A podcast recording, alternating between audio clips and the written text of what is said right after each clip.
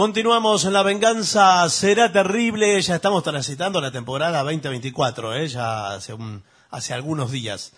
Eh, recuerden que nos pueden contactar y ver todo lo que hay en el sitio lavenganzaseraterrible.com, a donde pueden sacar entradas, ver las próximas presentaciones Sí, que haremos, Sí, sí. suscribirse a nuestros canales de YouTube y de Spotify de forma gratuita y educando al algoritmo. Fotos Eh, viejas de Dorio. Sí, Eh, señor, bueno, fotos. Hay hasta En San Clemente. Tuyú. Hay eh, de todo y también el link directo para dejar mensajes en nuestro WhatsApp. Lavenganzaseraterrible.com. Hablaremos de milagros, pero no como hacemos siempre, contando milagros, sino más bien eh, revisando qué es lo que se ha pensado acerca del milagro como tal. Podríamos comenzar diciendo que el Concilio Vaticano, después de hondas deliberaciones, juró que el milagro era un fenómeno inhabitual, anormal y en algunas oportunidades público. Bueno, es una idea vaga del milagro, ¿no? Yo no diría que es una definición, ¿no? Mejor es ir al diccionario y comprobar que el milagro proviene, la palabra milagro, proviene del latín mirare, que sugiere, en su más estricto sentido, mirar con un matiz de admiración. Pero si estamos tratando de saber lo que es un milagro, eh, más bien que no nos ayuda mucho eso, ¿no? El caso es que en el transcurso de los 20 siglos de cristianismo 21, saber qué cosa era un milagro, o si un hecho era milagroso o no, eh, desde luego daba lugar a diversas posturas, posturas intelectuales y de pensamiento. ¿no? Eh, había también errores de, de entendimiento. Un ejemplo, un eclipse de sol puede ser un espectáculo insólito y prodigioso, pero no constituye un milagro, de manera que no basta el, carácter insólito y prodigioso de un hecho para que sea un milagro. No. En todo caso, discrepo con el charlista, porque prodigioso, un eclipse de sol no es prodigioso, señor. Si- Sino por extensión, metafóricamente. O sea, eh, del mismo modo que es prodigioso, eh, o que era prodigioso el guitarrista Juanjo Domínguez. Bueno, por extensión, por metáfora. San Agustín fue el primero en intentar circunscribir el hecho milagroso, acotarlo, eso es definirlo. Bueno, no dejaba de reconocer nuestro amigo San Agustín, el obispo de Hipona, la evidencia de la mano de Dios, pero desmentía, atención, ¿eh? el carácter sobrenatural de los milagros. Mira vos. Ajá. Él decía que los prodigios eran elementos ya contenidos en la naturaleza de las cosas. Y si Dios se manifestaba eh, por medio de un fenómeno inhabitual, lo hacía solo para reafirmar con mayor claridad su presencia. Era una compadrada de Dios. Eh, es muy bella esa definición, Sí, sí. me Sí, parece muy, muy, muy hermosa. Decía San Agustín en su texto este, lo siguiente. Las maravillas que Dios nos ofrece en el mecanismo del universo se nos han llegado a ser tan familiares que han terminado resultando banales.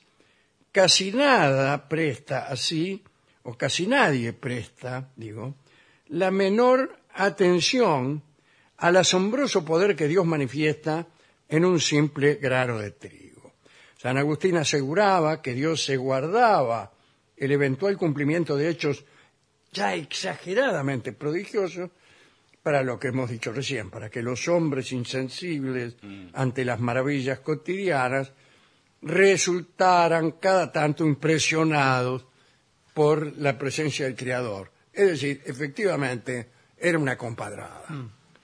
San Anselmo, primero San Anselmo y después Santo Tomás de Aquino, renovaron estas teorías. Ellos creían que el milagro era la estricta manifestación del poder divino y no consideraban milagro a las diversidades de la creación. Con el auge del racionalismo comenzó a impugnarse esta noción de trascendencia divina. Ahí está el amigo Montaigne que decía lo siguiente, el milagro es el producto de la ignorancia que padecemos sobre la intimidad de la naturaleza. Es decir, que Montaigne creía que lo que reputábamos milagroso no era más que algo cuyo natural funcionamiento desconocíamos. No me satisface tampoco este decir de Montaigne, pero no se trata de polemizar. Eh, el juicio de Montaigne eh, contiene lo que vamos a decir seguidamente, quizá con mayor astucia. Eh, Hume y Voltaire decían que el milagro resultaba imposible porque significaba una intrusión de libre albedrío y del azar en el determinismo de las cosas. ¿Mm? Hume decía, la ciencia avanza a veces con tal rapidez y con tanto alcance que parece usurpar los poderes divinos. Es decir, tanto este, Montaigne como Hume y, y Voltaire le metían un poco de ciencia al asunto. Si la ciencia iba muy adelante, nos parecía milagrosa. Mm. Y nos parecía milagroso porque no sabíamos cómo funcionaba. Bueno, a mí, por ejemplo, le digo, este, el funcionamiento del timbre me resulta milagroso. Claro. Si, si esto funciona así, Claro. si a vos te resulta milagroso lo que desconocés, eh, mi vida está llena de milagros. Y claro, así ¿Qué sé yo- yo cómo funciona el timbre? No sé, le juro. Y así, si no conozco el timbre, calcule lo que es la Internet para mí. Claro. Es una máquina de convertir infieles. Mm. Un milagro atrás del otro. Bien. este, hablemos de algunos milagros en tiempos de los paganos. Eh, todos recuerdan el poder curativo del dios Asclepios, ¿eh? también llamado eh, Esculapio. Y entonces las personas depositaban en, Alejandría, donde había un templo de Esculapio, eh, joyas, objetos de plata en forma de mano, de pie, de ojo, y pensaban que podía suceder una curación milagrosa. Pausanias, el historiador, cuenta que existían en aquellos lugares seis grandes piedras que conmemoraban las curaciones más sorprendentes de Asclepios y aparecían en aquellas piedras más de 60 historias. En cada piedra eh, había ses- 60 curaciones. Así que saque la cuenta y el resultado es muchas curaciones. 360, si quiere que haga la cuenta. Y la gente que iba allí se sometía a un extraño ceremonial para tratar la enfermedad. Cada uno debía esperar su turno y ahí esperaban refugiados bajo una puerta que comunicaba al templo con una fuente y allí te dejaban incluso dormir mientras esperaban. Casi era obligatorio dormir porque este, te sumías en un sueño casi hipnótico y ese sueño con- convenía porque Asclepius aprovechaba para aparecerse en ese sueño y conceder la curación mediante procedimientos de lo más extravagantes. Citaré uno, eh, el que utilizó para curar a Clemen de Argos, que era tuerto. Discúlpeme, ¿no? Sí. Eh, este muchacho eh, era tuerto y yo digo que ser de Argos y ser tuerto es casi una paradoja porque ya saben ustedes que el personaje llamado Argos tenía cien ojos. Pero estamos hablando de Argos, la ciudad, cuyo gentilicio es Argivo. Y Clemen era Argivo y tuerto. Asclepio se le apareció con un líquido preparado por él y se lo tiró ahí donde tenía que estar el ojo. Sí. Eh, bueno, ahí anduvo un rato largo derramando líquido. Más tarde, Clemens advirtió que tenía un ojo nuevo. Ah, Ah, Muy Bueno, bien. bueno. eso ¿eh? se llama una curación. Sí. No que me Claro. vengan. No que la operación A usted de- le va a parecer que lo Sí. tiene, pero no, no. Lo tenía un ojo nuevo. Mejor que el otro, incluso. Los refutadores de leyendas dicen que algunos sacerdotes médicos aprovechaban aquel profundo sueño de los que esperaban para llevar a cabo tratamientos, eh, bueno, tratamientos elementales, porque en aquella época los tratamientos eran un poco, eh, digo, no, si eran tan elementales, no creo que pudieran ponerle un ojo a un tipo, ¿no? No, Sí, no parece, no. En fin. Bueno, eh, en el budismo y en el islamismo se registran muy pocos milagros. Ellos creen que la existencia de Dios se evidencia en el Islam, el Islam estoy hablando, ¿no?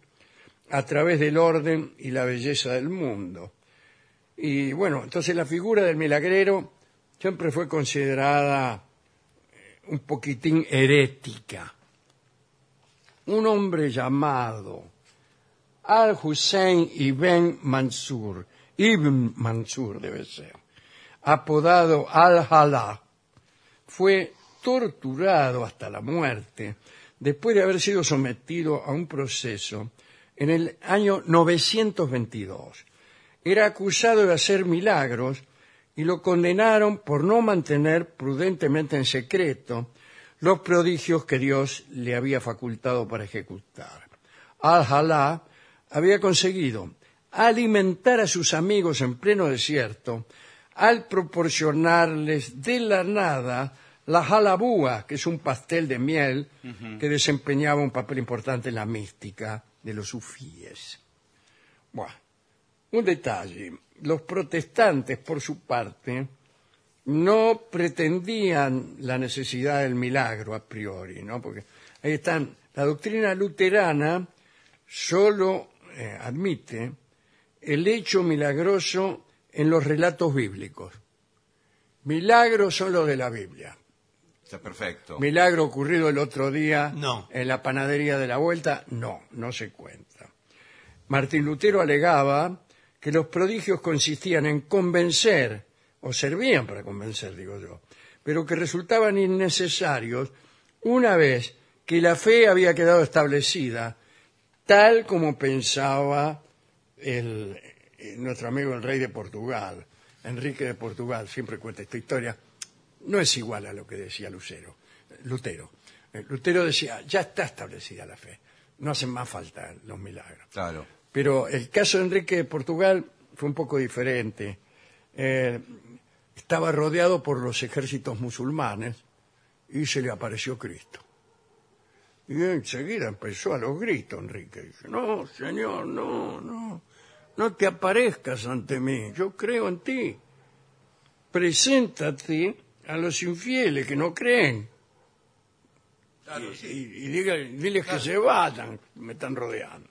Bueno, este, con respecto al fastidio que tienen los budistas por el milagro, hay una historia graciosa que contamos siempre, casi desde el comienzo de este programa, ¿no? Parece que había un mercader por jorobar o quizá en una feria. Habían puesto un palo muy alto, un palo enjabonado, poner. Y arriba del palo enjabonado, un plato de oro, un premio Sí. o de plata, muy valioso. Y entonces todos trataban de subirse al palo enjabonado. Me parece que al palo lo enjaboné yo. En, la, en la historia original No. No, no era, estaba era simplemente un palo. Eh, bueno, todos trataban de subir y nadie podía. Entonces un monje budista muy santo y que por su santidad era capaz de volar, bueno, levantó vuelo y tranquilamente cachó el plato y se lo agarró. Y entonces el Buda o alguien con autoridad lo echó de la congregación porque había hecho un milagro con fines banales. Eh, había gastado pólvora Claro, en claro. Eso está prohibido, ¿no? Así que hay muchos milagros de los santos que hemos contado muchas veces no vamos a hacer una, una, una lista de milagros. Siempre me gustó mucho San José de Copertino que volaba. Levitaba tanto que finalmente volaba. Bueno, eh, también San Francisco de Asís, cada tanto un, vuelo se mandaba. Eh, también es interesante Santa Catalina de Siena, que caminaba sobre brasas, se revolcaba sobre ellas, pasaba horas enteras sobre las brasas ardientes sin experimentar ninguna perturbación. Se cuenta que también se divertía tomando pedazos de hierro caliente. Bueno, otro que era especialista en esto era San Francisco de Paula, que también este, hacía eso, agarraba hierros al rojo, o si no, sumergía las manos en aceite hirviendo. Por favor. También, sin que se produjera mucha ganancia para el progreso de la humanidad. Bueno, eh, última curiosidad, ¿no? Es esta de San Genaro, en Nápoles. Eh, parece que una vez al año eh, hay- está la sangre de San Genaro en Nápoles. ¿Conocen el milagro de San Genaro? Hay como unas costritas que se dicen que es la sangre de San Genaro. Y todos los años se produce eh, la licuación de esa sangre, se vuelve líquida. Pero algunos años no. Y esos años dicen que son años malos, años de desgracia. Y el general eh, francés Championnet ocupó Nápoles a principios del siglo XIX y lo primero que hizo, como era muy supersticioso, fue correr a la catedral donde se producía el milagro y se fijó si la sangre se había licuado. Sí. Este, y, y Championnet vio que la sangre estaba ahí nomás sin licuarse. Y todos los napolitanos decían que en realidad, o calculó él, que iban a decir que no se licuaba porque estaba él, por, el- Claro, por culpa del sí. invasor. Entonces se agarró a los curas que había ahí, les apuntó con un revólver y le dijo que si que no se, si no se licuaba la sangre antes del anochecer, les iba, a met- mataba. le iban a meter un chumbo. Parece mentira lo que le voy a contar, pero mire cómo son los milagros. Sí, Esto da para convertirse. ¿eh? La sangre se licúa. se licuó. Y bueno. ¿eh? Y este, es el único caso de un milagro realizado bajo la amenaza de un, de un, de un revólver. Vuelvo a Montaigne, ¿no? que dice que los milagros son nada más que una consecuencia de nuestra ignorancia. Creo que no me parece ingenioso. Creo que hay milagros falsos, si es que todos no lo son. Así que me parece mejor atribuir el milagro no a nuestro desconocimiento, sino a una mentira, a una falsedad o a un truco. Por ejemplo, uno puede creer que el mar rojo se abrió para dar paso al pueblo hebreo huyendo de Egipto. Y también puede creer que tal cosa no ocurrió, que tal cosa no es más que una invención. Ahora, lo que no me parece es lo que le parece a Montaigne, que es la tercera opción, que el mar rojo se abrió, pero por causas enteramente naturales que nosotros en nuestra ignorancia no alcanzamos a discernir. Hay en el agua unas propiedades que nuestros científicos no conocen, por eso se abrió el mar rojo ese día o ningún otro. Buah, buah, buah. El otro, ¿no? El sol se detiene para ver el triunfo de, de- de unas tropas sobre otras. Eh, bueno, ¿qué, qué, qué es lo que pasó? Uno puede creer que es cierto que se trata de un milagro. Y uno puede creer que no, Y que no, que, eso es- a- que es mentira. Claro, claro. Que es mentira, que te están contando algo que no pasó nunca. Pero creer que el sol sí se detuvo Por algo científico. por una cosa científica que nosotros no conocemos, es lo último que uno Es podría peor, llegar a creer. es, es preferible creer que fue un milagro, mire. Y también siempre está el problema de tomar como certeza a metáforas y a símbolos. Sí, claro. bueno, universo, ¿no? Hay un ¿Por montón de eh, documentales que están dando que son estos. O sea, no es que el Mar Rojo se abre porque las aguas tienen una propiedad que los científicos desconocen, etc. Pero sí te muestran que en realidad no era exactamente el Mar Rojo lo que se abrió sino un brazo del delta del Nilo muy pantanoso que en aquellas épocas podía llegar a secarse y al, al volver eh, la marea alta, ponerle, Sí, Claro, otra vez. sí, ¿eh? sí. eh, volvía a crecer. Es decir, que se producía esa fluctuación entre su apertura, que permitía el paso de un ejército, y su cierre, donde te ahogabas. Eh, bueno, bueno, bueno, así cualquiera, así cualquiera. Vos pasás por eh, eh, los desiertos vecinos al Mar Muerto, y, y ves una figura de unas piedras muy ricas en sal. Está lleno de sal por ahí, empezando por el Mar Muerto, Sí. que es el más salado del mundo, pero hay mucha sal. Entonces por ahí ves una, una piedra que tiene cierta semejanza con, con una mujer. Y bueno, dice, aquí está la prueba Claro. de eh, el episodio de la mujer de Lot. En realidad no es ninguna prueba, es un- cosa de piedra de un par de metros de altura y que lejanamente se parece a una Sí. mujer. Pero ¿y qué, qué tengo que pensar entonces del milagro? No, y además Que en entonces- realidad todos creían que ese era el milagro. Bueno, me estaban engrupiendo entonces Sí. y se estaba cumpliendo de un modo metafórico. Ahora, el cumplimiento metafórico de un milagro es una de las peores decepciones que uno puede Sí, eh, sí. eh, imaginar. Uno está sospechando que el universo tiene un sentido, está sospechando que Dios acecha en algún lado, que Dios interviene, y resulta que no, que es Una forma de decir. un túmulo de sal en un, eser- en un este, desierto que está lleno de esa cosa. O es un brazo de- del Nilo, de no sé qué, un pantano que hay por ahí, que a veces se abre y a veces no. Bueno, bueno. Ahora también es posible que,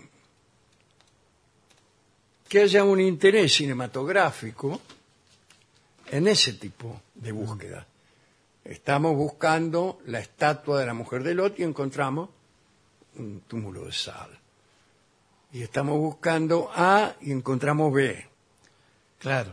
Pero si uno está en aquel libro Intelectuales, lo dice eh, su autor con mucha claridad, si uno ya sabe lo que está buscando, si uno sabe demasiado bien lo que está buscando, es probable que lo encuentre. Y sí. Lo encuentre aunque no lo encuentre. Va a haber mujeres de Lot por todas Claro, partes. claro. Sí. Pero además, me temo yo sin, me- sin introducirme donde no me llaman, que eh, puede ser que algunos de estos milagros eh, tengan una importancia geopolítica en este momento. Si vos estás buscando legalizar tu presencia en determinado territorio, necesitas certificar las cosas que tus libros sagrados dicen acerca de tu presencia en esos territorios. Y no digo más. No, no- no digo que sean fraudes, no digo, sino que hay como una política de Estado para buscar esas cosas.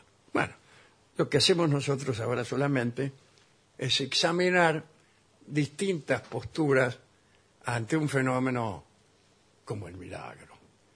La mía es la esperanza, la esperanza en que algún milagro ocurra.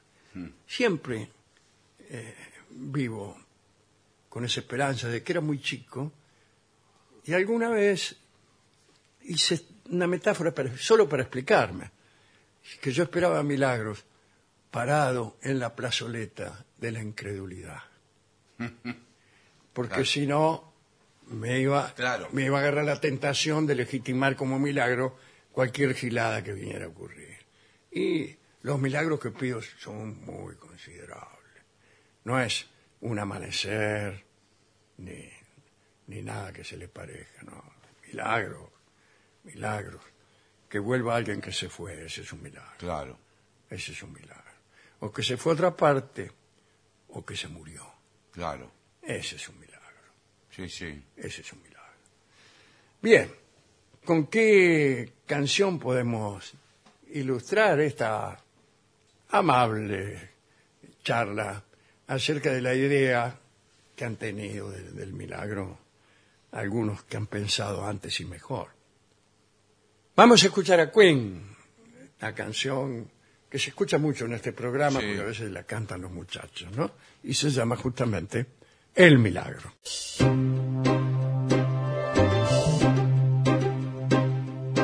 Every drop of rain that falls in Sahara Desert says it all.